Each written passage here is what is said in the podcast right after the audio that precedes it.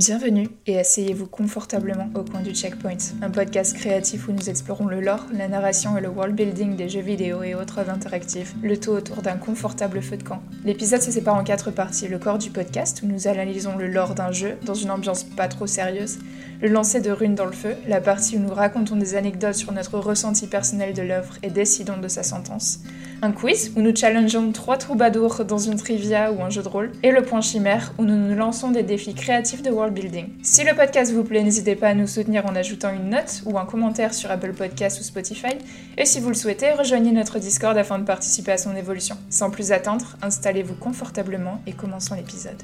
Balance donc. C'est parti donc pour l'épisode sur le contexte de l'univers sci-fi de Subnautica. Alors, juste un petit, euh, un petit warning dès le début de l'épisode.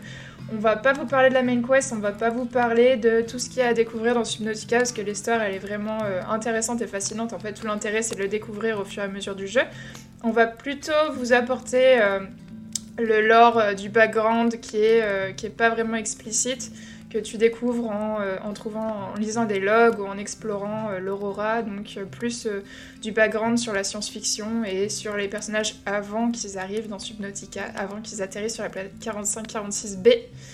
Et on est avec la team pas au complet, il nous manque Alex. Comment vous allez, Sky et Matt?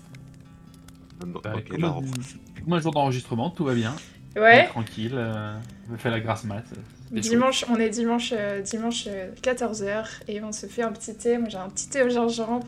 Moi ça fait deux heures que je suis levé donc c'est parti. j'ai commencé à jouer à War Tales un peu plus tôt. Ça fait euh, deux heures que je suis levé, 7 heures que je suis réveillé, on est au max, on est en Notre insomniaque, euh, notre insomniaque habituel. le père Foura. Sky avec, avec les cheveux tout blancs, 25 ans, pas stressé du tout. non, ça va, je viens, je viens, c'est juste bon. Euh. C'est le plus jeune de la bande et c'est le plus fatigué à chaque fois. Mais en plus, c'est ça le pire, c'est que c'est le genre d'insomnie où t'es pas si fatigué que ça, c'est juste. Enfin, tu t'as toujours l'impression de léthargie générale. Et après, euh, par contre, t'arrives à genre 19h, 20h, et t'as des gens qui arrivent chez toi, ils font Ouais, les gars, on mange un truc, c'est ça, t'es en mode Non, on va dormir. et tu vas, pas, tu vas pas dormir, et au final, quand tu vas dormir, ton cerveau il fait Bon, en fait, tu pètes la forme, mec. Tu vas très très bien. en fait, ça va. Ouais. une fois, une fois que t'es là, une fois que t'es euh, au moment. Ça, en fait, c'est la motivation pour y aller qui, qui manque. Et on fait des gros bisous à Alex qui est euh, en retour de, de mariage, de soirée de mariage. Donc, dans un état, voilà, dans, dans, un état de euh, post-festivitance. Euh... Festivitance, oui, il est joli celui-là. Je vais le garder. Pousser, avancer. pour l'épisode 30, tu sais, où il faudra redire euh, qui a dit quoi. Bon, en vrai, c'est euh, c'est Sky qui a commencé, donc c'est à lui que tu dois. J'aime bien les mots bizarres. Et on va parler d'un petit jeu qui s'appelle Subnautica, qu'on aime tous, je crois. tu y as joué toi, Sky, aussi, hein, c'est ça? Non. Ah non, tu n'y as pas joué, ok, d'accord. Moi, j'ai regardé des gens y jouer un petit peu. Ok. Et, euh, et j'ai compris que je m'ennuierais très vite sur le jeu parce que je suis pas assez patient, entre guillemets. Oui. Mais, euh, mais j'aime bien. Ok. Moi, moi j'ai adoré, euh, j'ai adoré Subnautica, par contre, j'ai jamais réussi à le finir.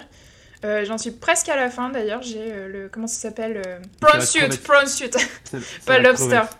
Et toi, Matt, tu as fini cette semaine J'ai fini le jeu hier, tout à fait. j'ai fini le jeu hier. Euh, et ben, j'ai beaucoup aimé, effectivement. Euh, alors, on pourrait mettre sur le jeu dans la même catégorie que Valheim, d'une certaine façon, parce que tu es euh, perdu seul sur un monde, euh, sur un nouveau monde, et tu as un certain objectif, avec à côté tout ce qui est construction, construire ta base, etc.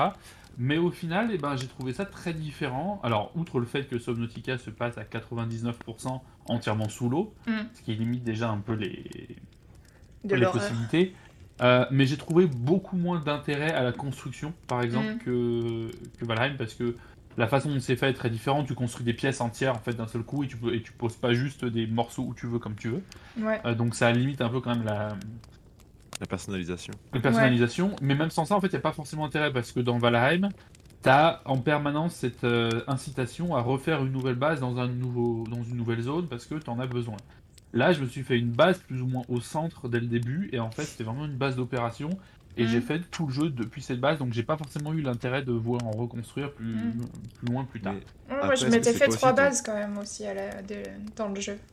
Mais après, est-ce que c'est pas aussi ton intérêt vikingien qui fait que euh, t'aimais beaucoup les reconstruire sur Northgard, euh, Northgard sur Valheim, mm. alors que sur Subnautica, t'es en mode oh, c'est futuriste. Non, non, mais c'est vraiment. Je parle vraiment en termes de gameplay en fait. vraiment, Sur, sur, Valheim. Euh, euh, t'as euh, certaines plantes que tu ne peux pas faire pousser dans d'autres biomes que celles où tu la récupères. Donc si tu veux le faire pousser ça, tu es obligé euh, de faire une base dans ce biome-là. tu as notamment bah, le fait que tu peux pas transporter des minéraux à travers les portails, mm. Porto. Mm. Et, portail. J'aime bien, Porto, c'est bon. Porto, c'est bien. Mais donc résultat, bah, si tu veux pouvoir les, les miner, enfin les miner, les raffiner et t'en servir, il faut que tu fasses une, en général une, base dans, proche de ce biome-là, parce que sinon tu dois te trimballer des heures et des heures de trajet pour pouvoir les ramener jusqu'à ta présence. Là, pas du tout. le, jeu est très grand, mais pas si grand que ça, et en fait tu peux vraiment quasiment tout faire depuis le centre et aller sur à peu près n'importe quel point du jeu en juste quelques minutes de, mm. voyage. Donc il y a effectivement ce différence d'échelle qui fait que l'intérêt de la construction, en tout cas pour moi, c'est un peu effacé. Euh, à côté, par contre, l'intérêt de la, de l'exploration est bien plus poussé que celui dans le Valhalla, parce qu'il y a vraiment beaucoup de choses à découvrir. Et euh, j'ai beaucoup aimé le fait que plus tu.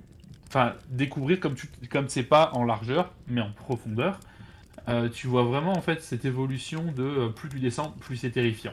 Plus tout est noir, plus les bestioles sont cheloues et transparentes. Et au début, c'est juste des espèces de gros, de gros poissons. Bon, si t'as pas de chance, t'as l'équivalent du requin, tu vois. Et quand tu descends, t'as les espèces de poissons euh, lumineux, transparents. Ah, les, abysses là. Oh là là, moi c'était. Les euh, abysses et, euh, et puis tu commences à voir les léviathans un peu plus tard, donc les grosses bestioles. le, poulpe électrique là, c'est terrifiant. Le poulpe électrique, il, est terrifiant aussi. le crabe machin là, il s'appelle. Mhm. Enfin voilà, tu commences vraiment à tomber sur des trucs chelous et t'as pas envie d'y aller, mais t'as besoin d'y aller parce que les matériaux dont t'as besoin ils sont là-bas et les réponses dont t'as besoin elles sont là-bas, là-bas tout en bas mais t'as pas envie d'y aller parce que c'est que c'est stressant. Il y a vraiment un niveau de stress, mais qui est pas trop élevé, donc euh, pas parce que je suis pas forcément branché jeu stressant. Mm. Et euh, ça a jamais été tellement élevé que ah, ça me saoule, tu vois. Ouais. C'est vraiment toujours un mi-chemin entre le stressant, mais c'est intéressant, mais il y a des trucs sympas bah, à faire. c'est ça. Moi, je et la balance, c'était vraiment excellent. Je m'étais fait, euh, je m'étais fait une base au début, tu sais, sur la première île où tu vas, où tu rencontres mm. Avery Queen, j'en dis pas plus. Mais euh, après, je me, suis, dit, ok, j'ai vraiment envie d'aller en profondeur. Donc, du coup, je me suis fait une deuxième base sous l'île flottante, du coup, complètement ah à l'opposé. Euh, quand tu descends euh, sous l'île flottante, il y a pas mal de trucs intéressants. Et je me suis dit, j'avais envie de faire une base et de voir depuis le hublot tout, justement les, la partie mm. effrayante quand je m'endors, du coup, je m'étais fait une chambre et tout. Enfin, j'ai passé plus de temps à construire qu'à faire la mission principale, pour être honnête. c'est vrai, que, vrai que le jeu, par contre, contrairement à Valheim, n'est pas du tout sur le farm intensif. Genre, t'as vraiment pas besoin de farmer 800, 800 blocs de pierre et 800, 800 rondins de bois mm. pour te faire une base. T'as juste besoin de 25 euh, de titane et tu peux les récupérer 5 par 5. Euh, tu passes un peu plus de temps à les chercher, par contre, les ressources. Mais vraiment, t'as pas besoin de grosses, de grosses quantités euh, pour faire des trucs. Donc c'est vraiment, ah tiens, j'ai besoin de ça, tu vas faire un voyage de 5 minutes, tu reviens, tu l'as, ah j'ai besoin de ça, tu vas faire un voyage de 2 minutes, tu l'as. Et plutôt que de partir pendant 35 minutes à juste farmer ton truc et revenir avec un énorme stack. Ouais. Et j'ai bien, j'ai bien aimé ça aussi. Ok, alors, euh, cool. Euh, je suis ravie que tu aies aimé, je savais que tu allais aimer, donc euh, je suis contente de mm. te l'avoir recommandé. Et je suis contente qu'on fasse un épisode dessus aujourd'hui. On va parler, donc on va parler des, organisations transgouvernementales du background sci-fi de, de Subnautica. On va parler de. Voilà, qu'est-ce qu'elles sont? Parce que Il y en a plusieurs. ça sonne pas beaucoup dans le, dans le commun des mortels. Et euh, on va parler euh, des PNJ qui sont arrivés sur Subnautica avant nous, alors euh, qui sont les architectes, les mineurs, les PNJ dont on, entend parler dans les logs, sans vous dire ce qu'il est avenu de ces personnages, et ainsi que le personnage principal, son background, son lore, qui il est exactement. Et avant ça, j'ai envie de vous demander, est-ce que vous avez une petite reco? Ah. Mais oui, j'ai une petite reco rapide, puisque c'est un jeu que j'ai commencé hier après avoir fini Subnautica je vais recommander Ghost Runner, parce qu'il m'a suffi de deux heures de jeu pour dire que ça peut vraiment valoir le coup. C'est un petit jeu euh, dans un univers cyberpunk, si je me trompe pas, il y a à peu près 8 heures, 8 à 10 heures de, jeu. Euh, c'est en vue, en première personne, et on joue une espèce de samouraï cyberpunk. Et c'est vraiment du une espèce de speedrun de plateforme en troisième personne. Le jeu est difficile parce que tu te fais toucher, tu meurs. Euh, systématiquement, t'as pas de gestion de vie, c'est une balle, c'est la fin. Mais c'est très très rapide, c'est très hyper nerveux, la musique est vachement bien. Et c'est euh, je saute, je saute, je flash, j'esquive, je tranche, je ressaute, je flash, je esquive, je tranche. Euh, hyper nerveux et ça peut vraiment être sympa. Donc si vous aimez les trucs un peu euh, techniquement intéressants et surtout rapides, Ghost Runner c'est pour vous. Ok, et toi Sky? Il y a quelque chose qui t'a plu? Une petite reco que j'avais oublié qui s'appelle Risk of Rain. Donc Risk of Rain 1 ou 2 ou le 1.2, je vais expliquer.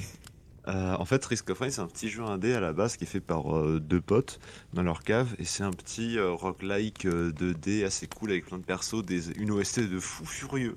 Vraiment, les OST sont exceptionnels. Et il y a quelques années, il y a trois ans si je me trompe pas, en 2020, ils annoncent un peu out of nowhere qu'ils ont fait un Risk of Rain 2. Tout le monde en mode, oh let's go, c'est trop bien. Et en fait, du coup, c'est toujours un roguelike, sauf que cette fois, ils l'ont passé en 3D. Ce qui fait ce qu'on peut se dire est un peu bizarre, parce que passer de la 2D à la 3D, c'est pas toujours simple, surtout pour un format de jeu où c'est un roguelike, donc tu procèdes dans ton niveau, tu chopes des items, tu bats un boss, tu vas dans un autre niveau et ainsi de suite. Et là, il le passe en 3D euh, TPS et euh, c'est le jeu est trop trop cool. Tu peux jouer avec des amis, t'as de la rejouabilité à l'infini. Euh, il y a moi, je, dois avoir 190 heures dessus, quelque chose comme ça. Waouh Et c'est ah trop, trop cool. Et bientôt euh, est annoncé pour cette année le Risk of Rain 1 refait, euh, tout beau, tout joli, avec des nouvelles musiques, des nouveaux persos. Et c'est euh, un roguelike multijoueur. Ok. Et c'est assez rare, tu peux y jouer de 1 à 4. La difficulté, elle s'adapte. T'as des tonnes de persos, les persos ont des skills à débloquer, ils sont tous différents.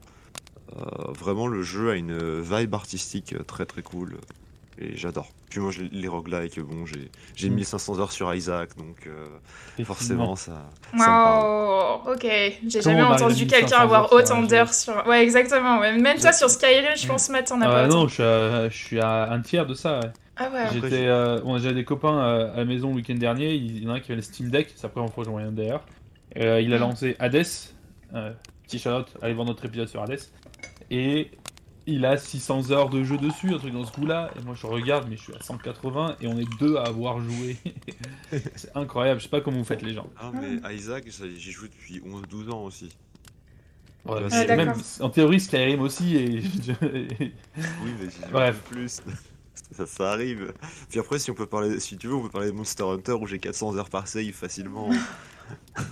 Moi, Skyrim, j'y avais joué en 2012 quand c'était sorti. Je, je, crois que j'y avais joué pendant un an et après, j'ai jamais retouché une fois que j'ai fait la main quest. Mais je me demande euh, ce que ça vaut maintenant, parce qu'ils ont rajouté plein de trucs. Hmm. Ça me tente bien de, de, le relancer. Surtout maintenant, le jeu est modable à l'infini. Hein. Ouais, bah eux, il y en a même qui sont servi, qui sont servis du moteur pour créer d'autres jeux en fait. Euh. Ouais. Généralement, jamais, euh, joue jamais avec les mods parce que j'aime trop la version vanilla que les devs ont vraiment voulu faire. Quoi, euh, tu remplaces pas les dragons par euh, Thomas le Train ou, euh, Oh l'horreur Ou les gardes de par Spider-Man Chouchou, motherfucker Ça aussi, c'est pour l'épisode. Sans parler de modding ça comme ça, il y avait juste des modes de confort de vie qui rendaient le jeu bien plus agréable. Ouais. Euh... Subnautica, alors. Ouais, bah, je, je vais faire une, toute petite reco. une toute petite reco. Ça aurait, pu être, euh, ça aurait pu être un animé. J'ai commencé à regarder un animé. Ça fait tellement longtemps que j'ai pas regardé un animé japonais. Euh, j'ai commencé à regarder euh, Attack on Titan. Et je vais pas vous le recommander parce que c'est putain de déprimant, d'accord? Regardez pas, c'est super déprimant, surtout la nuit quand vous vous mettez au lit avec votre laptop. La fin est au secours. Regardez mhm. plutôt une petite chaîne YouTube qui s'appelle The Tavern at the Checkpoint, oh. qui vient juste de commencer, et c'est la chaîne YouTube de Matt. Euh, il vous, il vous fait euh, une fois toutes les deux semaines un petit cocktail improvisé de, de par ses, créé par ses soins. Euh, et inspiré d'un personnage de la pop culture qu'il aime bien. Donc là, il a fait, tu as fait le Rebecca, qui est inspiré d'un personnage de Edgerunners, tout à fait. Et euh, avec de la bénédictine et euh, du jus d'orange. Du mescal. Du mescal et du thé à la pêche. Et du thé à la pêche, voilà, c'est ça. Et euh, c'est cool, et du coup, ouais, voilà, il commence. voilà, je, je vous le recommande. Allez-y si J'apprécie, fort aimable. le prochain, prochain épisode déjà tourné en cours de montage, et ça sera pour Joel de The Last of Us. Ouais, voilà, donc une semaine, vous avez un épisode de, de The Tavern at the Checkpoint, et l'autre semaine, vous aurez un épisode de Au coin de Checkpoint. Voilà, c'est un petit peu le petit spin-off. Voilà. Comme ça, il y, aura un petit verre pour patienter euh, la sortie de, voilà. l'épisode. Ça vous fait, euh, ça vous fait une occasion de, de vous la péter. Euh. ça vous faire pro de, la mixologie. Regarde-moi ce super cocktail que je t'ai fait. il s'appelle The Rebecca. Eh, c'est pratique pour draguer en vrai. Hein. Ah Et puis en plus, il le fait en anglais, donc vous pouvez partager autour de vous, c'est cool. Si vous avez des, des potes à l'international. Euh, est-ce qu'on passe du coup sur euh, Subnautica, le lore de Subnautica, le background science-fiction, sci-fi? Euh, On va vous parler des, organisations de, de, Subnautica. Il y en a plusieurs en fait à la base. L'humanité, elle semble être séparée en différents royaumes ou des organisations. Donc tu as des royaumes dont fait partie certains certaines organisations. Et euh, des, les transgovs, ils s'appellent ça, je sais pas en quoi ça se traduit. De, ce que j'ai compris, en fait, c'est donc on est dans un futur plus ou moins proche. Alors certains disent 22e siècle, mais même si euh, d'autres argumentent que c'est peu probable que euh, dans les 100 prochaines années, on arrive à conquérir. ouais, un peu plus tard, un peu plus tard. Mais donc on va dire, dans un avenir, effectivement, l'humanité a conquis une bonne partie des étoiles, et résultat, les territoires sont trop grands pour les gouvernements classiques. Et en fait, ce sont les grosses corporations, pour la plupart, qui ont pris, euh, qui ont pris le, le relais, euh, bah, bah, parce que on sait que la thune, c'est toujours plus important et plus puissant que le reste. Ah, si, vous euh, voulez, j'ai un parallèle un peu claqué. C'est, on est dans Gundam. c'est, ah pour les gens qui regardent Gundam, c'est vraiment la même chose. C'est, on a fait colonisation de l'espace, c'est trop grand, on ne peut pas tout gérer. Du coup, il y a plein de petits gouvernements entre guillemets qui s'organisent, mm. mais qui, voilà, sont des corpos parce que. C'est Stellaris. Tu étais en train de le dire, euh, l'argent, euh, c'est fort. Mm. C'est ça. Et on utilise un système. Bon, les technologies sont plus avancées aussi, donc on utilise un système de saut hyperespace l'hyperspace, un petit peu comme dans Mass Effect, tu sautes de porte en mm. porte en fait pour voyager euh, dans des euh, nouvelles, dans de nouveaux systèmes solaires. Et l'humanité, bon, selon leur appartenance à certaines organisations, a également changé. Donc par exemple, un État dont on va parler, c'est l'État indépendant mongol, comme il s'appelle. qui est principalement donc des États transgouvernementaux plus petits, mais à la croissance plus rapide. Donc euh, ils sont issus d'États indépendants euh, des pays d'Asie, euh, séparés des territoires chinois, apparemment. donc ça pourrait être donc les Mongols, la Russie. Kazakhstan, le, voilà, et machin. Voilà, le Vietnam, etc. Donc, qui s'allient tous ensemble. et ils ont une espérance de vie beaucoup plus longue que celle, que celle des autres humains. Mais apparemment, ils étaient en retard technologiquement. Ils n'étaient pas à la pointe-pointe. Ouais, exactement. Donc on a cet état-là. On a euh, Altera Corporation, qui est euh, un état beaucoup plus grand, et c'est euh, de, de, l'univers qu'on connaît en tout cas. Et c'est également ce, cet état-là à laquelle le personnage principal du jeu il appartient. c'est même pas un état, hein, c'est une corpo. Ouais, c'est une corpo, c'est ça, c'est vraiment une corpo en fait. Ils sont l'un des. leur nom Enfin, quand t'arrives, je viens d'Altera Corporation, t'en mets, ok, tu claques le fric. Voilà, exactement. Et en plus, leur lore, il est ça veut juste dire euh, de la Terre. Oui. Oui. Donc, bon, ça veut mm, mm. dire ouais, euh, ça, voilà, exactement. Ouais. Quand t'arrives, c'est la corporation de la Terre. C'est très corpo. Mm. C'est vraiment, t'arrives avec euh, t'as le papillon bien serré, tout le costume, trois pièces, et t'es là avec la carte gold en mode donnez-moi tout ça. Ça me fait un peu penser justement au côté méga corpo de Cyberpunk. ouais, c'est un peu ça, ouais. C'est un peu ça. Bah, si on continue, en fait, si on pousse euh, le, le, capitalisme à l'extrême, c'est exactement ça, tu vois. Et, peut-être à l'occasion d'un autre, autre, podcast, mais Altera est une histoire énorme si tu lis le wiki d'Altera. Euh, qui révèle qu'il aurait passé, enfin, il, se serait financé avec des guerres euh, dans l'histoire de, l'humanité. On appelle ça l'expansion, apparemment, de la conquête spatiale. Et il a, vraiment joué un rôle majeur comme fournisseur d'armes. Donc, euh, en gros, c'était la Corp euh, fournissant. Voilà. On fournit des armes et euh, en fait, on finance la guerre. Stark Industries. Stark, exact. quoi d'autre sur Altera Corp Ils ont donc commencé comme fabricants de défense au début du 22e siècle. Et leur devise, c'est Obtenez ce que vous méritez. Oh là là. Bravo. Bravo. Et euh, tout est là, tout est dit. Il a financé du coup la mission de l'Aurora. Euh, L'Aurora, c'est le spaceship, euh, le vaisseau spatial qu'on trouvera dans, dans, le début du jeu. Qui, la mission, c'est donc de construire une des portes pour faciliter l'hyperspace, le saut entre hyperespace jusqu'au bras de l'Ariadne. Et pour, on vous expliquera ce que c'est que le bras de l'Ariadne un petit peu après, mais en fait c'est la mission de base qui a causé le crash de l'Aurora. Et apparemment Altera Corporation, il possède 9% des, des, portes de la galaxie. Donc il en Enfin, il en possède une, bonne partie. Euh, c'est les stations de péage, c'est euh, mm. c'est Vinci, c'est Vinci Autoroute en France. c'est ça. Ils mettent des péages partout, ils font ah ouais tu veux aller dans là-bas là dans ton autre galaxie? Hmm, bah, ouais, même les portes hyperespace sont privées apparemment. Let's go, c'est bien ça, hein, c'est cool. Hein. Ouais. Je vais aller voir ma famille qui a 10 millions d'années-lumière. Oui, bah tu payes. Euh. Est-ce que vous avez d'autres trucs sur, sur Altera euh, bah, t'as plus ou moins tout résumé de ce que j'avais lu, donc. Euh. Ouais. Il y a une petite anecdote alors qui est, euh, qui est un spoil, mais, mais pas trop un spoil parce que pour moi je l'ai même pas vu dans le jeu. Je crois qu'on l'apprend éventuellement avec plus, plus, tard, soit dans un, soit dans, dans autre chose. Mais en gros, après la fin du jeu, donc une fois que, que, le joueur a réussi à, à, quitter la, la, planète sur laquelle il est, eh bien, Altera refuse de le laisser se poser tant qu'il n'a pas payé sa dette, qui est de l'équivalent de 1 trillion de dollars. Ah oui Donc c'est pour donner une petite idée aussi du côté ultra corpo, ultra capitaliste. C'est ah tiens bon bah t'as failli euh, perdre la vie à cause de nous. Le vaisseau il s'est craché, ouais mais euh, le bah, matériel. voilà, mais le matériel quand même euh, bon. et hein, vaisseau. Il y a, quelque chose qui dit effectivement dans, dans l'un des logs qu'on trouve que normalement tous les matériaux enfin tout ce qui est trouvé par un employé d'Altera euh, appartient à Altera. Donc ce qui implique qu'en fait que dans le jeu, tout ce que le joueur utilise pour créer, soit bah, bah, pour créer sa base, pour créer le, matos ou les combinaisons, peu importe, appartient à, Altera et donc par définition, il faut les payer pour. Ce n'est pas ta maison. En fait, c'est ça, c'est. ça. La maison que tu as construite appartient à Altera, tout à fait, d'après ton contrat.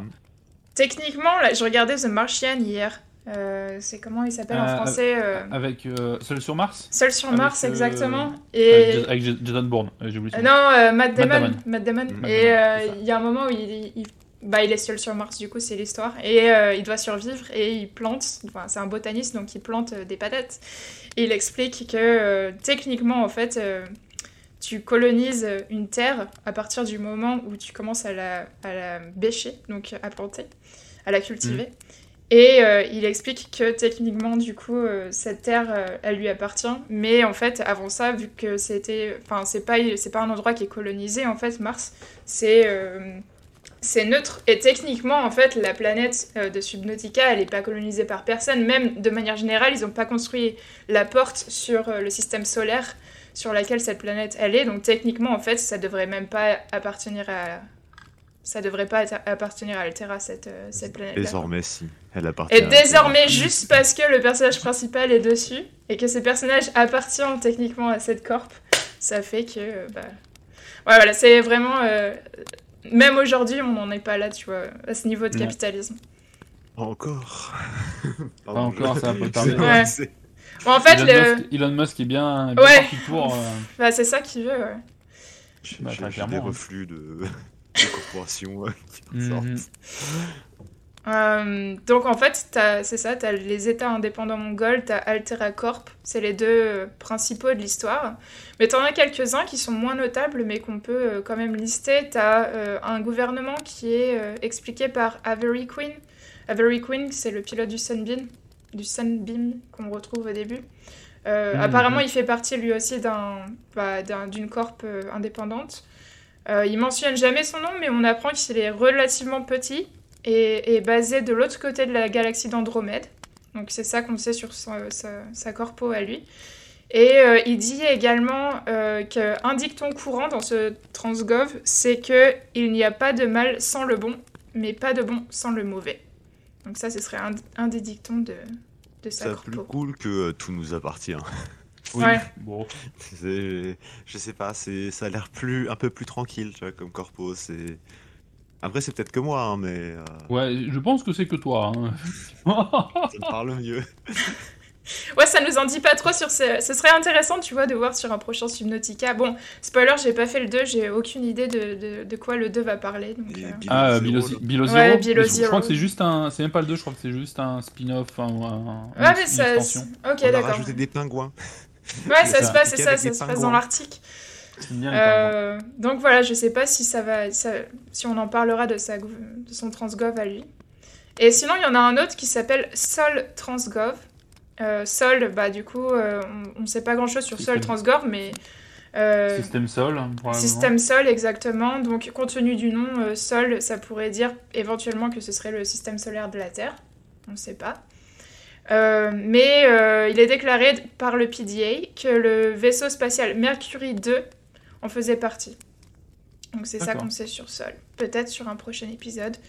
Euh, et il y aurait apparemment au moins 8 autres transgov inconnus dans l'univers de Subnautica. Donc voilà, à découvrir. C'est pas mal. Ouais, on en a 4 là déjà. Et en, plus, moi je trouve ça. Enfin, le fait de savoir tout ça, ça montre à quel point Altera, genre, ils sont énormes parce qu'on dit qu'il y a 12 transgov et eux ils ont 10% des juste des, portes, de, de téléportation, enfin pas de téléportation mais d'hyperespace. Et tu te dis, ah ouais. Ouais, ils en ah ont une, une, bonne partie. quand même. Oui. Mm. Donc c'est, ça montre un peu le, l'énormité. Mais en fait, ce que je trouve incroyable dans Subnautica, c'est à quel point tout le background est développé et à quel point le jeu s'en fiche un peu de te le présenter. Genre, il faut que tu ailles le creuser. Et souvent, mm. j'ai l'impression que les jeux qui ont dû leur extrêmement développer, c'est les jeux qui t'en parlent pas. Alors que les jeux qui t'en parlent, souvent, ça fait un peu pas superficiel, mais plus léger en termes de lore. C'est moins travaillé. en fait, ils te montrent ce qu'ils ont besoin de te montrer, et ça finit là. C'est évidemment pas pour tous les jeux, mais mm. c'est de mon expérience perso ce que je ressens. Alors qu'à chaque fois, quand tu dois aller creuser, en fait, tu tombes sur un passionné qui doit être enfermé dans son bureau mm. pendant des heures avec des cartes, avec des traits dans tous les sens. Euh, en mode, j'ai fait, des, des implications, des intrications que vous, vous êtes pas prêts. Et des fois, les gars de la prod, ils font ça va sur l'histoire? Et lui, il est là, tu sais, il a, il a 4 grammes de café dans le sang. Il me dit oui, ça va très bien, vous inquiétez pas, je vais tout finir. Et, euh, du coup, il te pond un lore exceptionnel. Et après, ils font, on va le mettre dans des petits logs de, à lire euh, dans le jeu si les gars veulent lire. Parce que il est fou, hein, Roger, il a fait un truc incroyable, mais c'est trop, c'est trop. Ouais, c'est un peu ça. c'est souvent ça, ouais, tout à fait. On, a retrouvé, en fait, pour vous raconter tout, ces, tout ce lore, là, on a, on a utilisé le wiki, euh, le wiki de Subnautica, mais pas que. On a retrouvé, en fait, le narrative designer de, de Subnautica qui a créé toutes ces histoires avec le contexte et les personnages et tout. Et euh, sur sa bannière de son blog post, il y a marqué. Euh, narratives is gameplay's bitch. En gros, c'est un peu, euh, tu mm. vois, le, le writer, enfin le, le, scénariste qu'on a un peu marre il écrit des scénarios et à chaque fois c'est juste à la solde du gameplay et il doit se contenir d'écrire des histoires passionnantes parce que gameplay quoi. C'est un peu ça. Après, c'est un peu de sa faute, entre guillemets. Là, je veux pas dire, mais c'est. Enfin, si tu veux faire un jeu, un jeu où, le, où, le, narratif ça prime, tu vas bosser chez Quantic Dream et tu fais un jeu narratif. Où tu mm. fais du Life is Strange, où tu fais du euh, Beyond Two Souls. Enfin, c'est ça, mais à partir du moment où on fait, hey les gars, on bosse sur un jeu, euh, un sandbox, euh, sandbox de survie, un, sandbox survive, euh, de survie sous, sous, l'eau. Ouais, je vais vous faire un méga scénario. Bah, c'est pas le bon jeu pour. Ah, mais en même temps, franchement, c'est un jeu narratif. Roger, Roger 4 grammes. non, c'est pas un jeu narratif. Parce que ce que. Ce que ce qu'il faut quand même savoir pour ceux qui n'ont pas joué au jeu, c'est que 80% des infos sur le lore tu peux tout à fait les rater. Puisque pour les avoir, en fait, ça implique de trouver des, euh, soit des disquettes de données, soit en fait de scanner euh, les, euh, les choses que tu trouves, que ce soit la, faune ou la flore sous-marine locale, soit des, soit des résidus de technologie du, du vaisseau qui s'est craché. Et le résultat est plus ou moins toujours le même en fait. C'est des infos, très bien, mais ça ne t'avance pas beaucoup et ça change pas grand chose.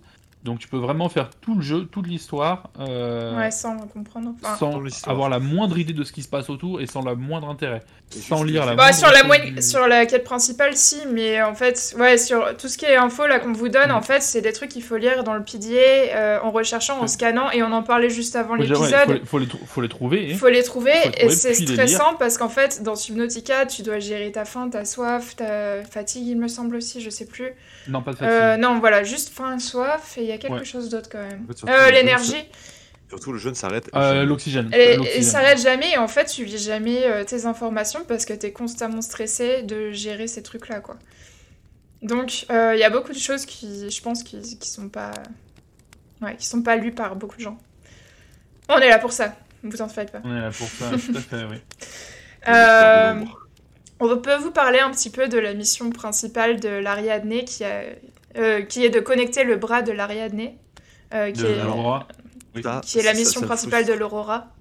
Ça, ça, me frustre beaucoup que ce soit l'Ariadne avec un D et pas juste l'Ariane. Je... ah non, mais la, mythologie grecque en moi, de bouillir.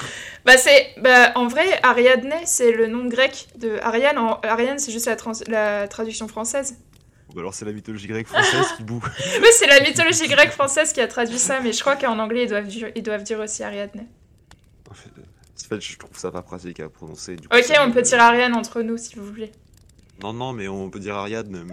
Parce que c'est le, fil d'Ariadne, en fait, de, tu sais, le, truc mythologique. Euh, est-ce que vous voulez raconter un petit peu ce que c'est que cette mission? Qui a causé la pas perte idée, en fait. Mais on n'a pas la moindre idée. J'ai fini le jeu et j'en sais que dalle. La mission, euh, corrige-moi euh, si je me trompe, mais la mission, c'était on a envoyé un gros vaisseau avec des gens plus ou moins compétents, mais normalement compétents dedans. Mhm. Euh, afin de créer une, bah, un péage Vinci, afin que les gens puissent euh, venir en, en, lâchant quelques, quelques dollars, enfin euro-dollars, je sais pas, c'est peut-être des trucs des corpos. Euh, c'est des, des credits. Vu que c'est un, vu que c'est un, un, coin de, la, de l'univers qui est assez reculé et où il n'y a pas grand intérêt actuel à y aller, si ce n'est deux trois planètes un peu sympas, mm. bah, genre celle où on est. Mais euh, problème, euh, la planète, euh, elle, est, un peu farouche, on va dire. Hmm. C'est en, fait. dans le lore. Ouais, c'est juste, c'est en fait, t'imagines la région la plus poussée de la galaxie. Imagine un petit peu, t'es dans.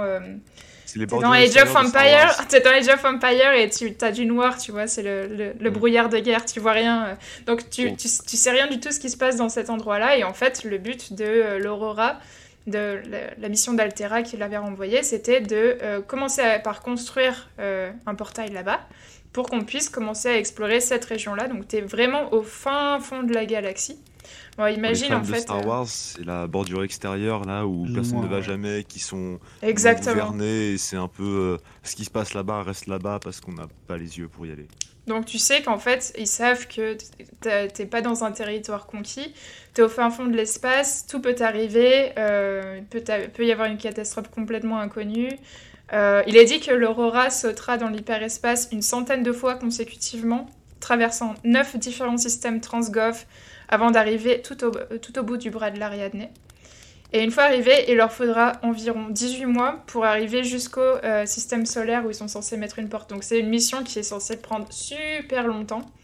Donc euh, voilà, c'est ça. Imagine en fait que l'Aurora, à la base, c'est genre une, espèce de mini-cité euh, pour que plein de, personnes puissent y vivre. Donc c'est vraiment un, l'Aurora, t'imagines, c'est pas un vaisseau, un petit vaisseau, c'est vraiment un gros vaisseau où plein de gens peuvent vivre pendant, pendant des années. Les genres de vaisseaux monde un peu qu'on voit euh, dans plein d'œuvres de sci-fi ou un peu resort où tu, tu voilà un peu resort euh, le temps de le temps de faire son voyage et quand tu arrives c'est en mode ah mais c'est moins bien que dans le vaisseau. Mm. et en fait une fois rendu euh, tu as une équipe d'ingénieurs d'élite qui, qui sont censés commencer le projet de construction et ce projet là ça devrait prendre environ 6 mois pour installer juste la face gate la, la porte moi, je trouve ça rapide. Hein. Donc là, t'imagines, t'as zéro infrastructure dans cet univers, rien du tout. Euh, dans ce système-là, euh, t'as l'Aurora qui est équipée avec un, un, système thermonucléaire gigantesque pour pouvoir, euh, mhm. pour pouvoir faciliter tout ça. Et ça, ça, ça, va, ça va être impacté au début du jeu, ce système-là, on verra. Euh, une chose qu'on ne sait pas, c'est qu'une partie, euh, enfin, en dehors de cette mission, une petite partie de l'équipage est également secrètement chargée d'investiguer ce qui est advenu au Degassi. Euh, le Degassi, c'est un vaisseau qui est crashé euh, à Subnautica sur cette planète un peu avant le crash de l'Aurora. Une dizaine d'années à peu près, oui. C'est ça. 45, 40, je sais plus quoi. 45, 46 B. Ouais, ou B, 45, 46. On l'appellera Subnautica ici. parce que bon, dire 44, 45, 46 B. voilà, ça suffit. Euh. En plus, c'est mon code PIN, alors c'est. Et le Degassi, en fait, c'est un vaisseau qui appartenait euh, à un état, euh, du coup, on parlait des états transgov mongols. donc c'est une autre, une autre équipe. Euh, ça explique donc en fait la présence du cyclope dans l'aurora, euh, qui est euh, ce qu'on utilise dans la mer et pas dans l'espace.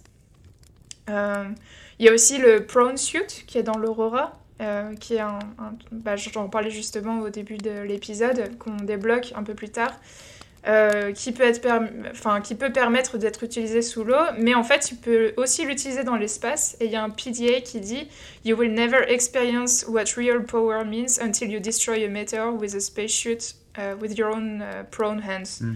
Donc en oh, gros, ça euh, être incroyable. voilà, tu, tu, peux détruire euh, des météorites avec le prone suit. Tu peux l'utiliser dans l'eau, mais tu peux aussi l'utiliser dans l'espace. Ça doit être super cool. Il y a, y a, y a aussi quand tu, quand tu rentres dans le prone suit pour la première fois, euh, ton intelligence artificielle dans ton, dans ton casque qui te dit attention, euh, il faut d'habitude au moins un mois d'entraînement aux, humains pour, euh, ah oui. gérer, pour gérer le sentiment de puissance que fournit le Prone Suit. Euh, vous allez devoir improviser. en gros, voilà, c'est que. je peux en avoir une pour mon anniversaire Ouais. S'il vous plaît. Pour Noël, si t'es sage. C'est assez cool. Je vais aller puncher des météores. Ça a l'air trop bien. Il y a un côté assez cool, effectivement. Bon, comme vous le, vous le savez, cette mission pour euh, construire cette porte sur le bras d'Ariadne, elle s'est pas prévue, elle est pas, c'est pas passé comme prévu, car les systèmes de défense de Subnautica descendent tout vaisseau arrivant à portée de tir, donc euh, un peu trop près oui, C'est une planète inexplorée, mais le problème c'est que la planète inexplorée, ça veut pas dire inhabitée.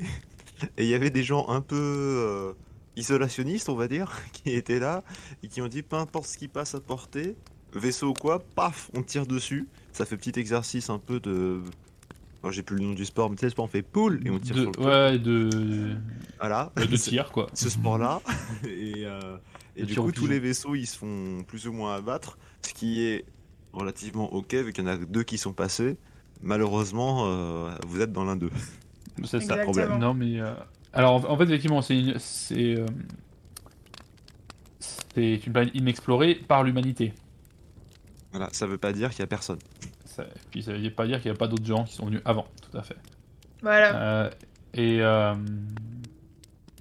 et je voulais ce que je voulais dire, donc c'est pas Du ball trap, le nom du sport, j'ai retrouvé. Ah, ok. Ball trap, ok. Euh, je ne connaissais pas. Donc du coup, on a cette mission, on a l'Aurora qui se crache, on apprend que le Degassi s'était crashé avant, et juste avant le crash de l'Aurora et le Degassi, il y avait encore un autre crash. Ça qu'on ne savait pas, c'était un vaisseau de mineurs. Donc, euh, il y avait eu un accident venant d'un petit vaisseau industriel qui parcourait le bras d'Ariadne pour une mission de minage. Et environ 2-3 personnes ont survécu au crash. Euh, on n'en dira pas plus sur les achievements principaux euh, qui sont affiliés à l'histoire principale. Hein. Ça, vous le découvrirez. C'est bien de découvrir ça dans le jeu. mais ils possèdent, ils ont déjà construit des bases dans les abysses. donc, on en apprend un peu sur leur découverte. sachez simplement que les personnages ils sont assez différents les uns des autres et ils ont, euh, ils ont été écrits euh, par, euh, par le scénariste. Roger 4 grammes de café, en de d'écrire des feuilles de papier dans tous les sens. avec, voilà, exactement, avec ses papiers et ses, ses, trucs sur son tableau blanc. ils ont été écrits un petit peu, il expliquait comme on écrit un peu les personnages d'un film d'horreur donc qui, euh, qui leur pousse à des, des, atrocités et à des actes de sabotage vers la fin. Euh, c'était intéressant qu'il raconte ça, justement, son procédé d'écriture et sa vision sur les Mooners. Il voulait vraiment pousser, même si c'est des personnages qui sont pas euh, vraiment que, que, tu rencontres pas, que tu rencontres à travers des logs, tu vois, c'est un trope en fait de film d'horreur avec une tournure un peu subversive sur leur personnalité. Donc, on a un futur professeur donc, il voulait des personnages qui rentrent dans les tropes euh, sans trop euh, être identifiables mais pas clichés. Bah tu veux tu veux raconter les personnages euh, Sky raconté par. Tu mieux que moi. Tu, tu es sidoué pour tout ça. J'ai pas de notes. c'est qu'elle prend des notes au moins. en PLS, page 3 sur 7. Donc, euh, on a un, futur, un futur professeur. Si, tu veux, je les ai en vrai, les notes. Ah, tu les as? Bah, Vas-y, fais-toi plaisir. Fais-toi plaisir. Comme ça, je garde ma euh, salive pour la suite. On, a un petit enseignant euh, du futur qui, bon, même si on est dans le futur, donc forcément, il y a de l'IA. Les IA enseignent aux élèves, mais il faut quand même un petit humain de temps en temps pour gérer un peu le truc, voir que les IA font pas n'importe quoi et que les élèves sont pas en train de faire des batailles de stylo Donc voilà. Il est virtuel, ouais. Voilà, c'est du coup le, le, genre de gars qui il n'a pas la connaissance absolue, même si c'est un enseignant, mais il est assez curieux et il a un esprit qui marche bien. Il a les connexions qui se forment bien, même s'il n'est pas forcément tout, enfin, omnipotent. Euh, on a un entrepreneur classique, le mec euh, en costume et tout qui arrive, qui lui est très euh, égocentré, qui est très rationnel, et il est censé être compétent, moi, j'ai pas vu beaucoup d'entrepreneurs compétents, mais s'ils laissaient bien. Oh. non, mais j'aime bien. Fibre tigre. Euh, taper un peu sur les gens, des fois, c'est rigolo. Enfin, non, mais. Oui, non, je vais pas m'expliquer parce que ça va être compliqué après. c'est Ian Rand. C'est Ian Rand. C'est poussé jusqu'au bout, tu vois. Entrepreneur dans, dans, le sens, euh, dans le sens Ian Rand. Ouais, c'est du coup la personne pas la plus sympathique, mais qui des fois est quand même nécessaire entre guillemets pour faire avancer le groupe parce qu'il va prendre des choix assez atroces que les autres pourront pas prendre. Ouais, c'est tant qu'il qu'il montre qu'il est à la charge, tout va bien, même si c'est pas vraiment lui qui est à la base des, opérations. si on lui fait croire qu'il dirige, il sera en mode Ah, vous avez vu, c'est bien ce que j'ai fait. Mais c'est le scientifique qui a tout. Oui, Vive les clichés, désolé pour, euh, désolé pour les professeurs et les, les entrepreneurs qui nous écoutent. Euh, il y a un artiste du coup, enfin. Mhm un artiste ou un poète ou quoi que ce soit. On n'a pas vraiment quelqu'un dans les arts créatifs qui est là plus pour être en mode euh, m'a donné le côté un peu sensible de l'histoire. Mm. Et c'est vraiment tout ce qu'il y a décrit sur lui, c'est quota émotion. Mm. Un truc euh, euh. intéressant qu'il raconte sur l'artiste, je, disais que ça, leur, leur, personnalité devient un peu plus subvertive et, et, surprenante, c'est que l'artiste, en fait, au fur et à mesure de ses logs, c'est un personnage qui devient de plus en plus sombre au fur et à mesure du temps, avec ce qu'il ce voit dans les abysses et tout. en général, c'est des personnages qui ont la psyché un peu instable et mhm. qui peuvent très vite partir dans bah, les, les dans l'émotion de, de dessin et tout, qui sont en mode je, je, ne peux pas, mon esprit est en train de s'effondrer. Mhm. C'est un peu cet archétype-là du film d'horreur euh, très mhm. psychotique. Et un, et un chasseur qui, qui va juste, euh, qui est là pour euh, vouloir chasser des gros trucs, un peu le Texan qui arrive avec son big gun et qui est en mode euh, Hey mate Ouais, c'est, c'est Queen dans Les Dents de la Mer. voilà, il, a, il a ses grosses chaussures, il met des coups de pied dans les portes et il tire sur tout ce qui bouge. Et des fois, bah, c'était Christine de la Conta, mais bon, ça fera un joli trophée. Quoi. mais non, mais on protège, on protège l'environnement. Bah, Christine de la Conta, on va pas partir là-dessus, on va pas partir. Pas bon. non, c'est ça, ouais. C'est... Bah, en fait, je dis ça, c'est, lui qui a écrit ça. C'est, euh, il, il, agit tel un environnementaliste, mais c'est mm. juste juxtaposé avec des pulsions meurtrières. C'est, et, c'est un personnage et il dit, de Monster euh, Hunter. Et sa subversion. Les monstres en disant. c'est ça. On étudie. Un coup de lame dans la gueule. non, mais regardez, je l'ai capturé après lui avoir tranché la queue. C'est vraiment pour les tuer. C'est... je vois pas de quoi vous parlez. Comment ça, je l'ai dépecé vivant pour me faire une armure? Mais c'est pas vrai. c'est de l'étude scientifique. Vous ne comprenez pas. C'est ça. voilà, du coup, ce sont les quatre euh, gros archétypes de personnages qu'on a euh, dans ce vaisseau. Euh, de mineurs. Voilà, de mineurs. Voilà, on retrouvera, vous retrouverez ces personnages-là dans Subnautica. Deuxième, deuxième partie, on peut vous parler bah, déjà du personnage principal, par exemple. Euh, on peut vous passer des personnages un peu plus principaux. Euh, on va commencer par Riley Robinson, qui est euh, hmm. le, main character, le protagoniste de, Subnautica. Avec un clin d'œil très subtil à Robinson Crusoe. Évidemment, évidemment. Riley Robinson. On ne sait pas vraiment grand-chose de la vie de Riley hein, avant le crash. cependant, on, peut, on, a trouvé quelque chose. il était membre bon, de l'Altera Corporation. Euh, il était chef de la maintenance des systèmes non essentiels, c'est ça. Euh, et il était à bord de l'Aurora euh, avant l'accident. Et durant le jeu, il parlera jamais, donc on ne sait pas trop quelle est sa personnalité exactement. On l'entend juste pousser des, des cris d'horreur quand il se fait mordre, des cris de douleur. Il est atteint du, du symptôme du Link. Qui fait oui, c'est ça. C'est juste des onomatopées. tout ce qu'on apprend sur elle, et alors, on a quelques trucs. Euh, au cours d'une conversation avec euh, Scott Obraxis McDonald, il est déclaré que Riley aime juste le gel, le gel capillaire. Donc ça, c'est quelque chose qu'il dit. Et en effet, si tu vois l'ombre de Riley dans la mer, tu vois qu'il a une petite crête. Donc c'est marrant. J'ai bien aimé qu'il écrit ça sur, le, sur C'est rigolo, mais c'est vraiment l'information random C'est l'information random que, que le, scénariste a mis, tu sais, juste pour faire une petite joke sur, euh, sur euh, le, le character design de Riley, tu sais, avec la crête. en effet, si tu vois les concept art et les modèles 3D ou juste l'ombre en fait de Riley au fond de la mer, tu vois qu'il a une crête laquée, un peu comme dans les, les clips de Yale, tu sais, de l'époque.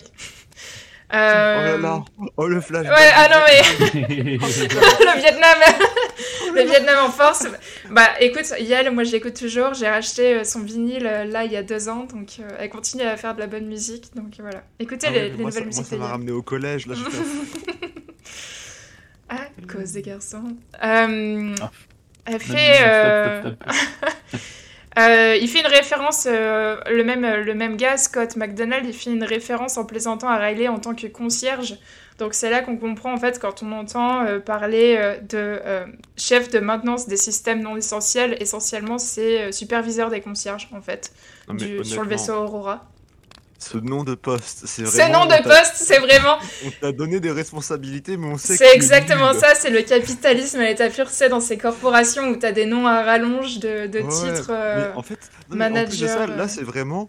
Tu es nul mais important, donc on te montre que t'es important. Et, et, et respect, respect au concierge. Dis-toi Sky Non, non, mais c'est pas contre les concierges. C'est un métier tout à fait honorable. C'est responsable des systèmes non essentiels. Tout à fait, parce qu'en fait, franchement, il s'occupait des plombiers, du personnel de maintenance qui travaillait sur les systèmes de vie, euh, genre les machines d'exercice, distributeurs automatiques, toilettes, etc. Ce qui explique que plus tard il ait survécu et qu'il réussisse à construire en fait des bases solides sur Subnautica.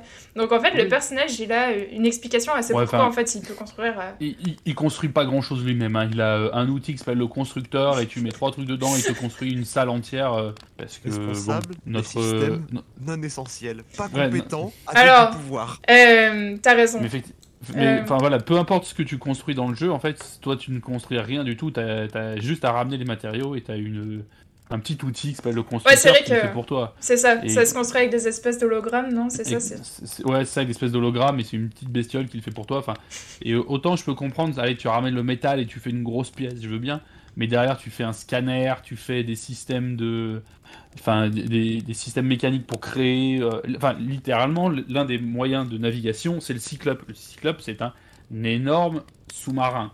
Il est mm. très très cool. Il est super, d'ailleurs c'est super chouette. Hein. La façon dont c'est fait est absolument génial à jouer. Tu vas pas me dire que le mec qui est spécialisé toilettes, il sait comment construire un sous-marin tout seul, un sous-marin ah. atomique, hein, attention, parce que ça, ça, c'est le futur. Mais regarde, tu vois, on en reparle, The Martian, seul sur Mars. ouais. C'était un botaniste à la base. T'as vu tout ce qu'il a, tout ce qu'il a vécu? Moi, j'ai pas vu, j'ai pas vu le film. Et bah à la fin, euh, The Martian, il lance une petite, euh, une petite navette spatiale dans l'espace. Vite fait très rapide. Vous savez combien ça coûterait de, de sauver Matt Damon dans le cinéma? Parce que à force de de Seul sur Mars et de toutes les autres conneries où à chaque fois il est dans la sauce, le quoi là? Ah, c'est pour ça ils, hésitaient, tu vois, le, directeur de la ah, NASA bah au début c'était genre hmm, ouais mais sûrement il va pas survivre alors pourquoi on, enverrait une fusée? chercher au fin fond d'un système solaire, on ouais. chercher sous l'eau, dans la guerre. Tu commences à saouler Matt, euh, prends soin de toi. Ouais, il s'en sort. Mais j'ai rien fait, moi. non, mais pas, pas ce Matt-là, le Matt Damon. Matt White Damon. Matt White Damon. Et euh, un autre petit truc aussi sur Riley, c'est que euh, une raison possible pour laquelle il parle pas, c'est qu'il aurait subi une, une, blessure à la tête, euh, comme le mentionne le PDA. Si vous avez subi un mm. traumatisme crânien mineur au de l'aphasie. Hein, ouais. Oui, c'est ça. le, le symptôme de ne plus parler, c'est de l'aphasie. Ouais. Il y a il y a aussi le, le PDA qui nous dit, euh, et c'est un autre, euh, un autre clin d'œil pas subtil du tout, qu'il euh, il est courant pour les humains privés d'interaction sociale de devenir fous, et donc elle t'encourage en fait à personnifier un objet mm. pour, pour parler avec. Wilson C'est ça Wilson Oui, c'est ça. Bon, après que tu ne fais pas, je crois pas que tu puisses le faire, j'ai rien vu qui permet les deux. Ouais, ça aurait, été, ça aurait été une cool référence de mettre Wilson dans le jeu quand même. Peut-être qu'il y a quelque part un ballon euh, déguisé. Qu'il faut trouver sur un coin d'île. Alors, la théorie, soit il a subi un traumatisme crânien, il est plus capable de parler, soit c'est juste concepteurs du jeu qui n'ont pas voulu se, prendre Ça, moi j'allais dire théorie, c'est peut-être la blank page tout simplement, euh, la page blanche pour bah, qu'on puisse euh, s'identifier ouais, juste s'identifier, voilà, exactement. Voilà, voilà pour Riley, pas grand chose finalement. Euh... personnage page blanche, hein, vraiment incarnez-le et, euh, et jouez-le et amusez-vous. à avoir peur. D'ailleurs, si vous avez la thalassophobie, ne lancez pas ce jeu. J'en ai un ami qui a essayé et ça n'a pas mm. bien marché. Non, effectivement, c'est déconseillé à ceux qui ont peur de l'eau, peur des profondeurs. Euh... Ouais. Peur de tout ce qui est poisson. Alors. Par la poiscaille. Euh, on peut avancer un petit peu sur le reste des personnages, euh, les, les survivants du Degassi par exemple. Euh, on peut vous expliquer un petit peu qui sont euh, ces personnages, comment ils ont été construits, euh, leur personnalité, etc. et comment ils sont arrivés là, mais on va pas vous spoiler le plaisir de la découverte, ce qui leur est arrivé une fois arrivé sur Subnautica.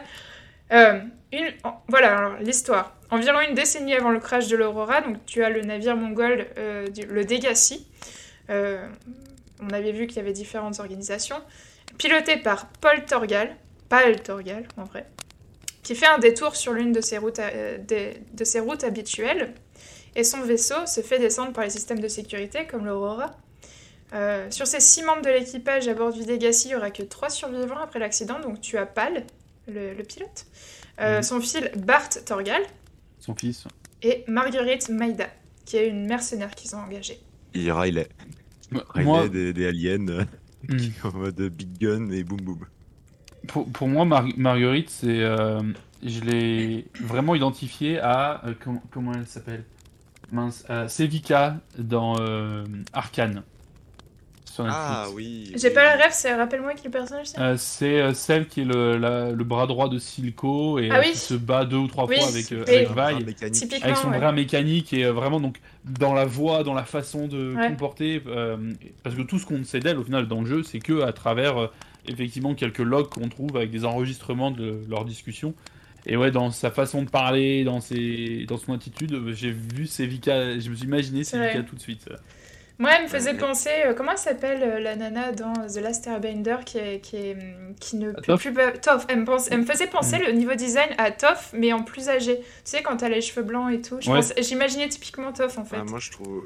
en fait, là, de la description que j'ai du personnage, je ne me fais pas du tout penser à Toff. Tu vois, je suis plus d'accord avec le CVK. Parce qu'il a... Alors du coup, le narrative designer l'a décrit comme quelqu'un qui, un peu paumé après le crash, Hmm. c'est pas trop où être. Elle est très impulsive, combattante. Elle va démarrer des conflits très vite, mais elle a les capacités de les résoudre très vite également. En hmm. gros, elle te met KO, elle te. c'est fini. Et du coup, c'est le genre de personnages qui hmm. vont être très, euh, très gamble en mode tu ouais. mises gros, ça peut te rapporter gros, mais c'est très dangereux parce que bah, personnalité agressive. Donc des fois c'est cool parce qu'il faut être agressif, des fois c'est pas cool parce qu'il faut pas être agressif. Et donc moi je voyais vachement bah, Sevika comme disait euh, Matt parce que petit spoiler d'Arkane, si vous l'avez pas vu, allez le voir, c'est vraiment cool. Il y a un moment où tu penses qu'elle trahit Silco et c'est typiquement le genre de situation que j'imaginerais bien le personnage faire mhm. en mode euh, bah là, euh, je vois que mon patron il commence à perdre un peu de, de ses tripes, il commence à se ramollir un petit peu. Bah je vais lui montrer que je peux le trahir et euh, s'il se reprend pas, bah il y a plus de patron. Mais s'il se reprend, bah, je retourne avec lui. Et ça, c'est vraiment le genre de personnage que j'imagine. Alors que en plus, c'est son patron. Elle est toute euh, calme, toute pipoute. Elle fait des ouais, c'est vrai, ouais. Euh, non, en plus, elle est sympa. aveugle. Oui, bah oui, j'ai pas vu ce qui se passe. Effectivement, je suis aveugle. En plus, euh, Pal, c'est son patron. Tu vois, c'est lui qui l'a payé en mm. tant que mercenaire. C'est lui qui l'a engagé. Il se gêne pas de, le lui rappeler régulièrement. Hein. Voilà, c'est ça. Puis elle, de toute façon, elle est, elle est colérique, elle est têtue, elle est impulsive, donc ça va forcément créer des frictions au moment où il, commence à, mm. à s'installer. Euh, ouais, le, j'ai retrouvé le nom par, du narrative, euh, narrative designer, c'est Tom Jubert. Si jamais vous voulez mm. retrouver son, son blog post, c'est intéressant sur la, création de ces personnages. 4 grammes, dommage. dommage. Euh, ah oui, un autre truc, c'est que l'Empire mongol, dans Subnautica, je disais qu'il, a une expérience de vie bien plus longue que les autres. C'est environ 160 ans. Marguerite, elle est à 42. Donc ça veut dire qu'elle est assez jeune, elle est pas très vieille. Ouais, elle a 20 ans. Voilà. Paul, Paul Torgal, il en a 79, c'est un père, euh, hmm. il, est encore un peu. Il, a effectivement le, globalement hein, le, dialogue d'un vieux con. Hein. C'est ça. Et, et Bart. Euh, Bart, il a 19 ans, euh, le fils, c'est ouais, c'est presque un adolescent, mais encore un petit peu dans l'enfance, tu vois. Donc c'est un petit peu. ça change au niveau, à ce niveau-là. Euh, on peut en parler de Paul un petit peu, c'est le père de Bart, donc le capitaine du Decassi, euh, le principal shareholder de Torgal Corporation. Euh, il est plutôt riche, ça n'a pas trop d'importance. Actionnaire du coup, le shareholder, pour nos amis euh, Ah oui, actionnaire, pardon, j'avais pas le mot. Oh, t'inquiète pas. Je... Euh, ouais, en plus j'ai vu que Matt m'a dit tu fais trop d'anglicisme, fais attention, et du coup je... Ah, euh, non mais c'est normal, tu utilises pas le français tous les jours. ouais, voilà, des fois, franchement, de temps en temps, je... Merci. des fois je perds les mots, enfin bon, j'ai l'air d'une québécoise quand je me confonds comme ça. Oh, prochain épisode, on fait tout avec l'accent. Je devrais faire l'accent comme ça, ça passe. Pas très drôle. en plus, toi qui, qui, qui, avec qui tu peux le faire, moi je peux vraiment pas faire l'accent, du coup si je le fais, ça va être terrible. Oui, oui. Trop beau. Je l'avais appris. Ça fait à moitié d'accent belge. Un GPS. Ouais, je sais pas trop. Euh... Ouais, ça fait moitié belge. Désolé, nos amis belges. Désolé, nos amis. En plus, je trouve que l'accent. Mes grandes excuses. Euh. On vous adore, on vous adore, et c'est parce qu'on vous adore qu'on fait des petites blagues dessus. Ouais, non, mais en plus, euh, voilà, il parle avec des anglicismes souvent, et c'est intéressant. Et moi, je fais ça aussi, mais j'ai juste pas l'accent. En tout cas, euh, bah voilà, Paul, c'est quelqu'un qui voit les choses de façon très binaire. il est compétent, mais il est très autoritaire il veut juste protéger son fils, donc euh, tu vois, c'est un petit peu. Euh, c'est c'est quelqu'un en fait qui est dans l'autorité, position d'autorité hiérarchique. Euh, ça fait des années qu'il est à la tête d'une entreprise de transport à longue distance, donc en fait il voit, il voit ça de façon très pragmatique, en fait son, enfin, son crash. voilà, il est axé sur le statut, le triomphe, et il veut donner une bonne impression, et généralement ça, ça, doit être sa décision et pas celle des autres. Ensuite, on a Bart, qui est un personnage assez intéressant. L'enfant, mhm. donc. Parce que c'est l'enfant unique de Paul, et c'est aussi l'héritier de Torgal Corp, du coup. Euh, il aurait des implants cérébraux. Euh, ce serait euh, assez enfin, utilisé à notre ère, au 22e siècle. C'est un peu à la Matrix, en mode ouais, voilà, en, mode, truc, en mode cyberpunk. On met la, clé USB, et... Oh, Et voilà. Et... C'est important de faire ce bruit. C'est un enfant qui est fasciné depuis longtemps par la biologie. Donc euh, lui, en fait, il est, il est quelque part, il est un peu excité d'être euh, d'être sur cette planète et de découvrir plein de choses, tu vois. Et euh, peut-être qu'il se serait entraîné au travers de technologies en réalité virtuelle par une tranche riche de cette population, sur voilà, d'être dans un environnement où il découvre et tout. il a été très conditionné par son père euh, et ça, ça, se voit en fait dans leur relation et dans la façon dont ils, dont ils parlent sur ces PDA, sur ces logs. Euh, et en fait, au fur et à mesure, il commence à, vouloir vivre en pleine nature, embrasser son nouvel environnement et à se rebeller un peu contre l'autorité de son père. Euh, donc c'est typiquement l'enfant naïf, idéaliste, voilà, qui a envie d'explorer. Moi, dans, dans, cette description de personnage, j'imagine tout de suite bah, Pal, le daron, 70 euh, ans qui regarde son gamin qui est content de s'être craché sur une planète pour découvrir la faune et être en mode oh là là comment je l'ai élevé mm. qu'est-ce que j'ai raté sur le bord de la plage avec la mercenaire à côté qui est en train de donner des coups de pied sur le vaisseau pour qu'il redémarre qu'est-ce que c'est que cette situation? On est fini c'est fini Ouais, et Tom Gilbert, du coup, le, scénariste, il dit aussi que c'est un idéaliste et selon lui, c'est la qualité la plus importante pour survivre dans Subnautica. Ce qui est en vrai, ce qui est vrai. Oui, ce qui est, ce qui est... Mais effectivement, quand on lit les, les différents, euh, les différents logs, euh, systématiquement, euh, Bart, hein, le fils, est celui qui apparaît comme leur seule chance de s'en sortir. Les deux autres sont beaucoup trop têtus, obtus, bornés pour avoir la moindre chance. Mais tu dis, hmm, s'il y a quelqu'un qui peut les faire survivre, c'est lui. Hmm. C'est ça. Le champion. En fait, ils, vivent ces trois personnes euh, déconnectées pendant un certain temps du monde moderne. Hein. donc, ils sont abandonnés sur Subnautica pendant un moment. Tu t'entends leur log et tout. Et euh, ça s'entend que bah, ça fait longtemps que. Enfin, leur, leur personnalité, en fait, s'exerce très. Enfin, s'amplifie au fur et à mesure, quoi. Donc euh, voilà, ils deviennent de plus, de plus en plus cyniques, de plus en plus sombres, et c'est intéressant de, comprendre leur développement. Euh, voilà, c'est ces trois personnages-là qu'on suit finalement euh, quand on arrive. On vous en dira pas plus sur ce qui leur arrive, mais il leur arrive des choses. À vous découvrir. Si vous avez envie, vous pouvez aussi aller tout droit et juste partir. Est-ce que vous avez d'autres choses à raconter sur les personnages de Subnautica? Je crois que c'est à peu près tout ce que j'ai noté. Non, je pense qu'on a fait le bon tour, effectivement. Ouais. ouais. Voilà. J'espère qu'on vous a raconté des trucs intéressants et que ça vous a rajouté euh, du contenu sur ce que vous saviez sur le jeu. En tout cas, euh, peut-être que si vous voulez faire le jeu comme ça, ça vous apporte un peu plus de, background. ce que j'allais dire. Si vous n'avez pas fait le jeu, vous avez une petite base et du coup, vous pourrez vous plonger dans les logs en comprenant un peu plus. Quand on vous parle d'un transgouv euh, mongol, vous allez faire Ah oui, je sais. Le transgouv, c'est ça. Euh, et puis bah du coup c'est la fin de, je pense que c'est la fin de, de, cet épisode Subnautica. On va passer au quiz du corps du podcast. On va passer au quiz et après on vous a préparé un petit point chimère intéressant. Euh, est-ce que vous êtes prêts pour le quiz? Je vous ai fait un quiz euh, sous-marin du coup. quiz sous-marin, oulala. Oulala. Euh, qui veut compter les, les points? J'ai pas, pas mes notes. Je peux le faire. Je peux le faire Vas-y, Sky. Et eh bah un point à chaque fois pour qu'il trouve, c'est simple. Classique. classique. Allez, on commence. C'est parti pour le quiz. Combien y a-t-il d'océans sur Terre 7. Non. Il a dit avec tellement de. tellement d'insur. Ouais, il y en a 5. Ouais. 5, c'est euh, c'est 7 mers, je crois. Ah ouais, c'est ça. Ouais. Mais non, il y en a plus que 7 des mers. Bah ouais, il y en a beaucoup plus que 7. Mais c'est un, truc de... c'est un truc de pirate que Cette mer, ça se dit. C'est l'expression sur les Ouais, c'est l'expression, ouais, c'est ça, c'est l'expression des pirates, non les Pacifique, Atlantique, Indien et deux autres. Alors, euh, bataille antarctique. Alors, l'Arctique, le Pacifique, Atlantique et, Indien. Et Indien, ouais. Alors en fait, c'est qu'au Moyen-Âge, donc puis époque pirate, les sept mers c'était mer Adriatique, mer d'Arabie, mer Noire, mer Caspienne, Méditerranée, Golfe Persique et mer Rouge. Donc en gros, les seuls qu'on connaît entre, entre Europe. et, euh, et et au sens moderne, c'est Pacifique Nord, Pacifique Sud, Atlantique Nord, Atlantique Sud, Océan Indien, Océan Arctique et Océan Antarctique. Ouais, c'est vrai qu'on les, on les sépare euh, aussi Pacifique Nord, Pacifique Sud.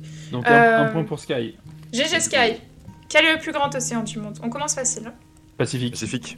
Ouais, Matt a, dit en premier. Ouais, il a commencé. Allez, on commence, à, on commence à corser un petit peu maintenant. Au plus proche en pourcentage, combien de nos océans ont été explorés? On va voir oh, je crois que c'est 30%. Je crois que c'est 10% à peine. Et eh bah c'est Matt qui est au plus proche et franchement vous êtes positif, on a exploré que 5% des océans. Je me souvenais que c'était ridiculement bas, mais euh, euh, le ridiculement bas il change en fonction des personnes. c'est pour ça que les jeux comme Subnautica ça me fout froid dans le dos, moi c'est euh, pas l'infiniment petit ou l'infiniment grand, c'est l'exploration de sous-marine. C'est l'inconnu. Prochaine question, dans quelle catégorie appartiennent les coraux, plantes, champignons ou animal Animal. Champignon C'est animal. Hmm c'est euh, voilà, c'est c'est ah, parti. Ah, coraillon. le, le, Pokémon Ouais. C'est vraiment au-delà que je le sais. Eh ben, bah, il y a les Pokémon champignons aussi, Léo. non, mais c'est pas parce que. C'est parce que le Pokémon me fait faire des recherches là-dessus, j'avais vu que le corail était un animal. C'est pas parce que c'est un bout de corail qui bouge un peu plus. Voilà, euh, c'est euh, catégorie des invertébrés marins, du coup, vivant, cultivant et construisant un squelette dur à partir de carbonate de calcium euh, dans, des, dans des colonies. Donc en fait, c'est ça que tu vois le récif. vrai ou faux La grande barrière de corail se voit depuis l'espace. Oh, non vrai. Euh, je crois que c'est vrai aussi.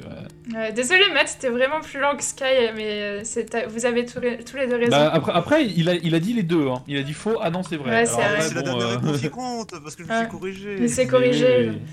Point pour Sky, désolé.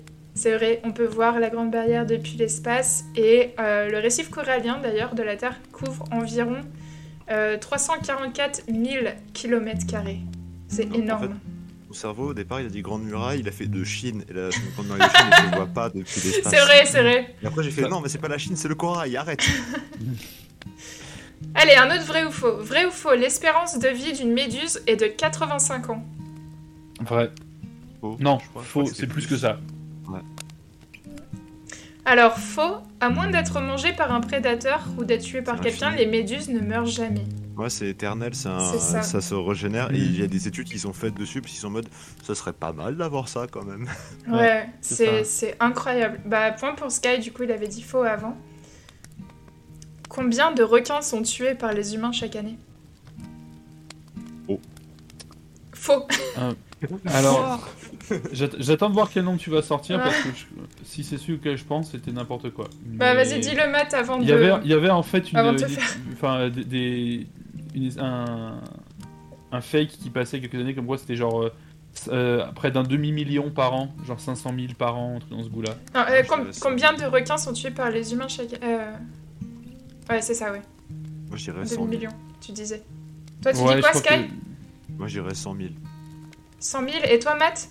Bah, l'info qui tournait il y a quelques années, c'était genre 550 000 donc presque un demi-million, mais c'était un fake. Ouais, c'est un fake, en fait, euh, c'est environ 100 millions de requins qui sont tués par les humains. Non, ouais, c'est encore plus un fake, 100 millions, mais non. De 63 à 273 millions de requins par an. Voilà, le chiffre moyen de 100 ah millions de requins étant généralement adopté. Énorme C'est énorme. Ouais, mais c'est parce qu'en fait, c'est tellement énorme que ça ne semble pas possible. Alors, juste une, question bonus. vous savez combien, de, combien de, personnes sont tuées par des requins chaque année environ? Oh, ça, je crois que c'est 5. Ouais, c'est ça. C'est ouais, c'est 6 personnes. C'était en, unité max. Ouais, c'est 6 personnes. C'est ouf. Hein. Voilà, donc c'est un chiffre énorme. Ah, c'est fou. Alors là, ça, ça va être le, celui qui répond le plus vite. Comment s'appelle le ballon de volée de Tom Hanks dans Castaway? Wilson On l'a dit tout à l'heure. bah ouais, je sais, vous m'avez spoilé ma question. c'est pas grave, j'ai été plus rapide que ça. GG. Ok, allez, c'est parti. À quelle décennie le film Les Dents de la Mer a-t-il été réalisé? 80 ah, euh, je, pense que c'est pareil. donc euh, J'attends la réponse de. Ouais, toi aussi 80 Non, c'est les années, années 70. Ouais, c'est 70. j'aurais dit genre 81, 82. En fait, j'ai réfléchi après, je me suis dit, il y a Retour vers le futur qui est sorti, qui fait une blague mm. dessus, et du coup, Retour vers le futur c'est 82, donc c'est vers 70. C'est vrai. Ok, non, tu vois. Ouais, il nous reste... Pour moi, ça aurait été 80-82 ouais, dans ces là Il nous reste 15 questions. Est-ce que vous êtes prêts? J'ai envie que Matt il, il remonte un petit peu. Question environnementale euh, vrai ou faux? Le grand pack à ordures, j'ai traduit ça le grand pack à ordures, je sais pas trop comment ça se dit en français, ah, le sixième continent. qui flotte sur le Pacifique Nord est-il de taille similaire à la taille de la France? Vrai ou faux?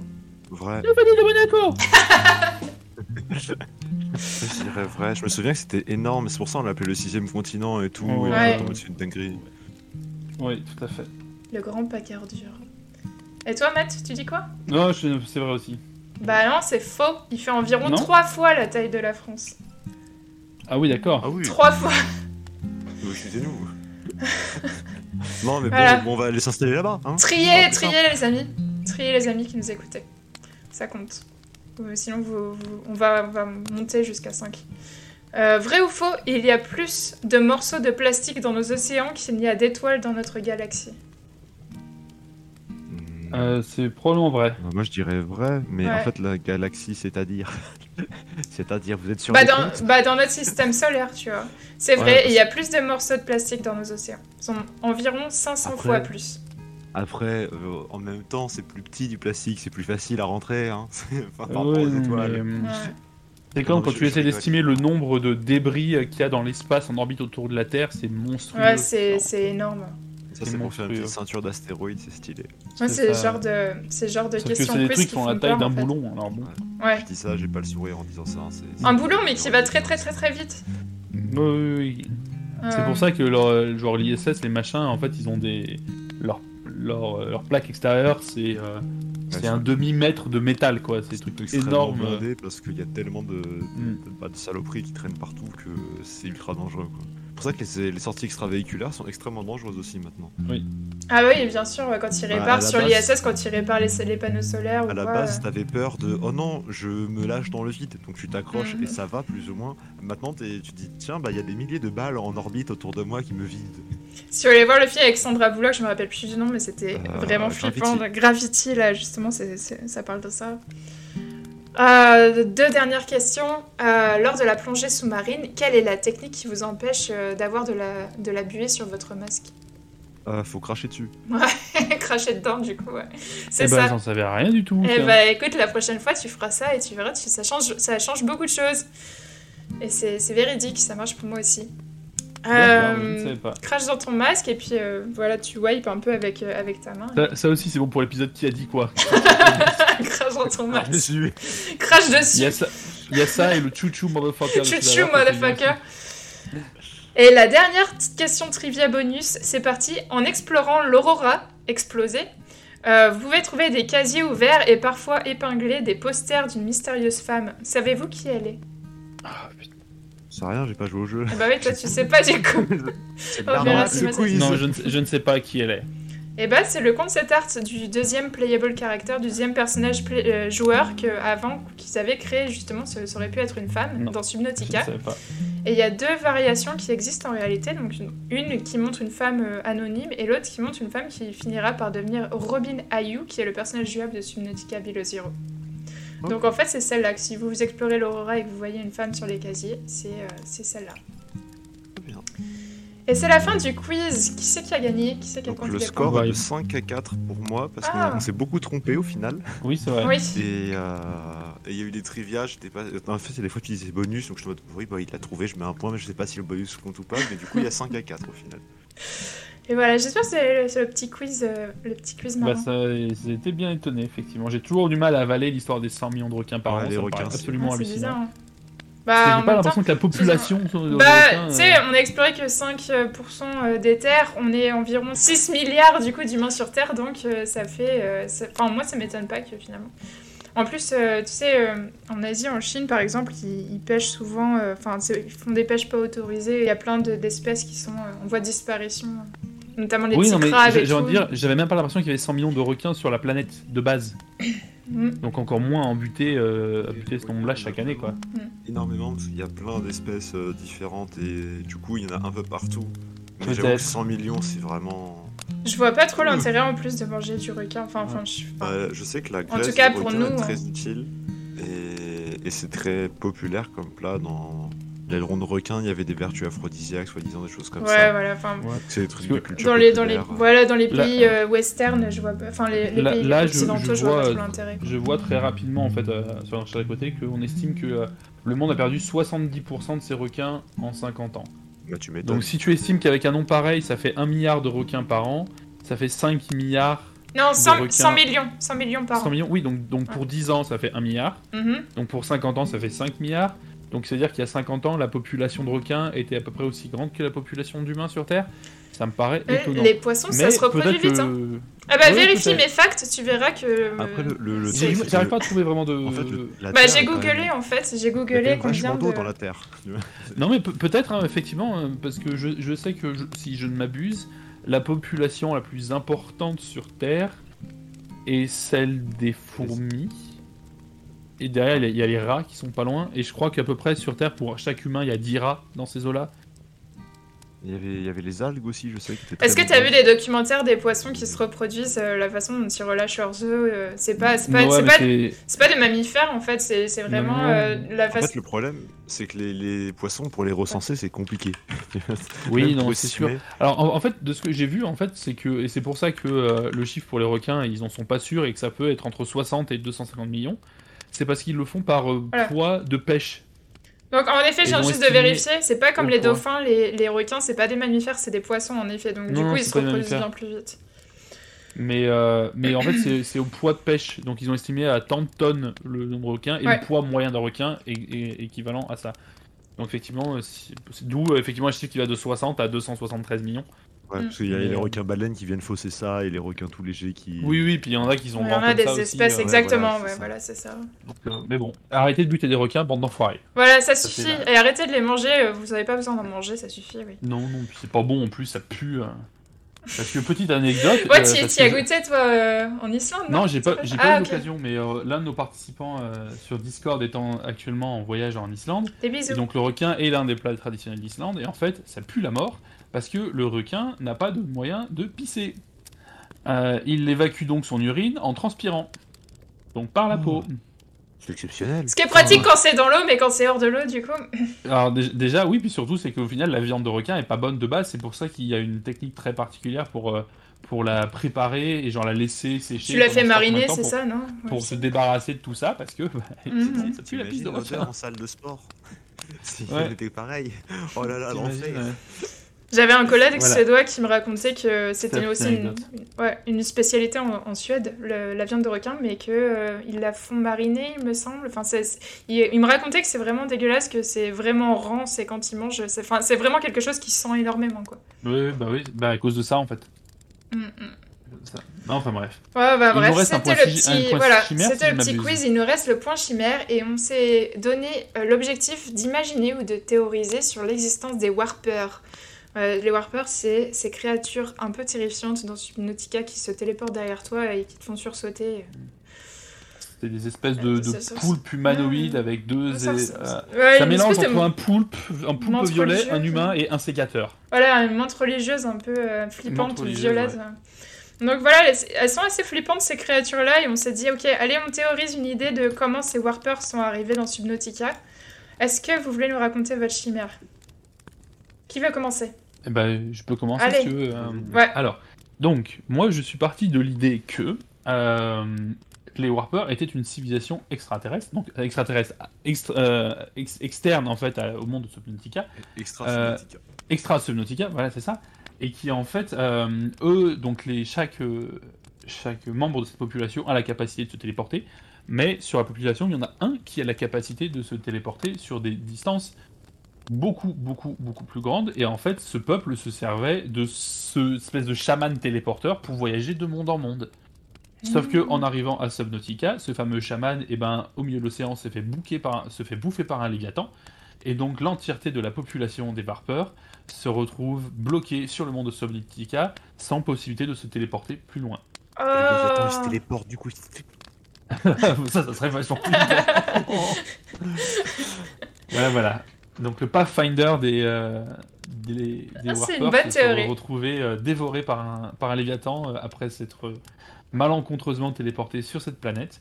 Et donc la population entière se retrouve bloquée. Ah, c'est une bonne théorie, j'aime bien. C'est trop cool.